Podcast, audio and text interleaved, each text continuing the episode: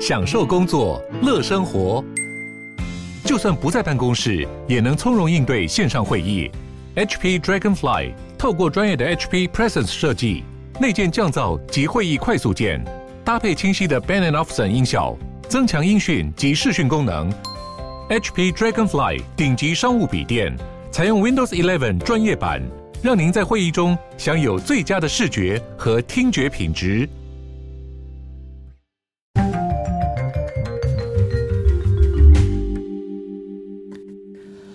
大家好，欢迎回到世界忙什么的 World in Five Minutes，我是节目的主持人 Morris。那我们今天来聊到的这则世界新闻是来到了非洲的奈及利亚。为什么会来到 Nigeria 呢？那其实今天要来谈到的这个问题，相对于之前几集比较欢乐一点的那种气氛，就没有那么欢乐一点了。只是还是蛮有趣，也是蛮令人注意的一则新闻，就是我今天看到的这个是关于奈及利亚走私的问题。那不是走私人口，我们走私的是关于动物，那动物的尸体跟动物的一些特殊部位，为什么会这样呢？大家可以先想想看。在什么样的情况下会由这些非洲国家走私产品、走私某些动物的部位？那比较像过去传统的，可能像是大象的有个象脚啊，那还有像是呃很很多不同的这种。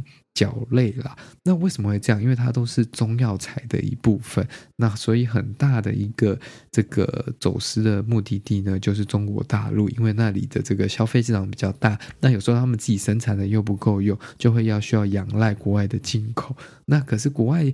在其他国家有这么 flexible，或者是比较没有这种动物保护啊，或者是这些政府规定以及监督的这个国家，大部分都在非洲，所以非洲才会有一直传出这样的事件，而且他们基本上卖这些东西也都可以赚到蛮多的钱，对他们的生活跟收入当然有蛮大的影响了。那今天是什么东西被这个走私的呢？这个是美联社的新闻，他说 Nigeria seizes donkey penises。To be smuggled to Hong Kong，那这个是什么？这就是 donkey，就是炉子的这个男性生殖器，就是他的老二要被 smuggled 到香港。那他是透过这个货运的方式了，就是不是靠人家这样带出去，他是寄类似国际邮件这样子。那他们是被他们 Nigeria 的这个海关在出口的这个检查的时候检查到，你猜猜看有几只？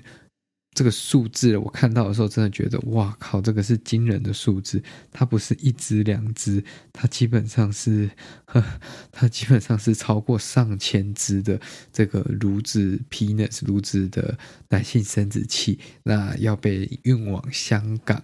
那他们被。在这个国际机场查缉到的，通常呢，其实说这个是蛮特别的一个情况，是因为过去呢，大部分都会是这个呃牛的生殖器，那牛的生殖器是允许被出口的，那它可是也不会数量这么高，所以它这次用这个 falsely declaration，就是它用假借牛的生殖器的名义来申报。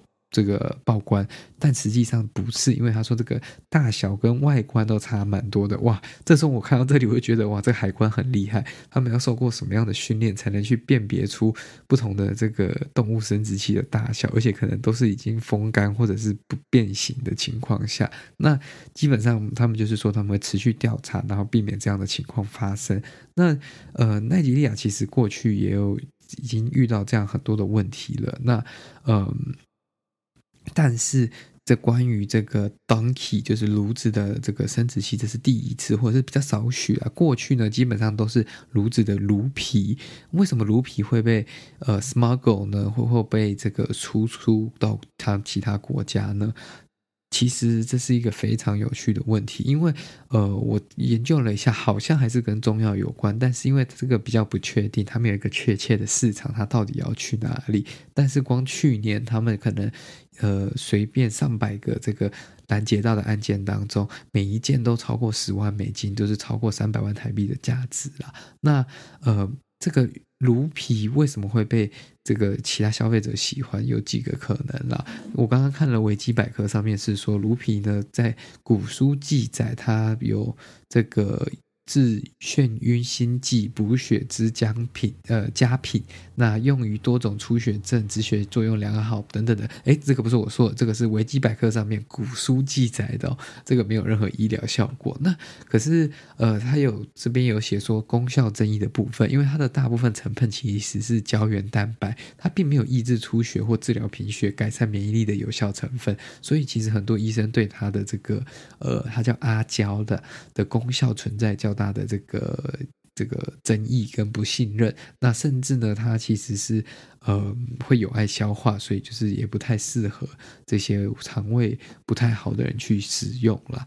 那奈及利亚的政府针对这个状况，其实也做出了很多的 prevention measure，就是做出了很多的应对措施，像是什么呢？因为这个这个一直出口 donkey skin，就是驴子皮的这个状况，其实已经造成他们驴子的这个 population，就是驴子的总数有大幅度的下降。那他们很仰赖驴子当做 work animal，就是用动物来代替劳力的部分嘛，尤其是奈及利亚的北边，所以基本上他们的这些 senators，呃，senators，嗯，就是他们的这些国会议员呢，基本上，呃，在二零二一年 propose，他们提议说要禁止杀这个驴，也不能要要禁止限制出口驴子的皮。诶对，他念驴了，我一直念出成驴，不好意思，我现在突然发现了。那呃，这个 lawmaker 就是这些国会议员说这样子呢，基本上会能强力的减少这样的出口。